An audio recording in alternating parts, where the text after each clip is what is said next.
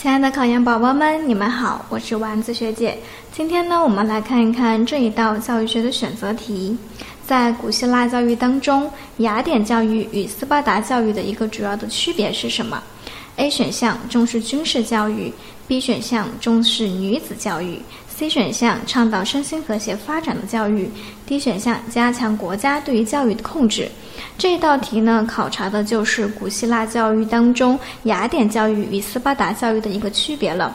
那么雅典教育呢，它的教育目的呢，就是希望将年轻人培养成身心和谐发展的国家公民。教育的内容呢是比较全面的，非常的重视德智体美的和谐发展，既重视体育训练，也重视文化知识的学习。教育的内容呢是比较温和、比较民主的。既重视呢国家，也重视呢私立教育的发展，但是呢，它是忽视女子教育的。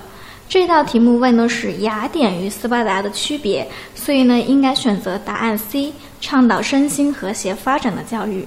这道题你做对了吗？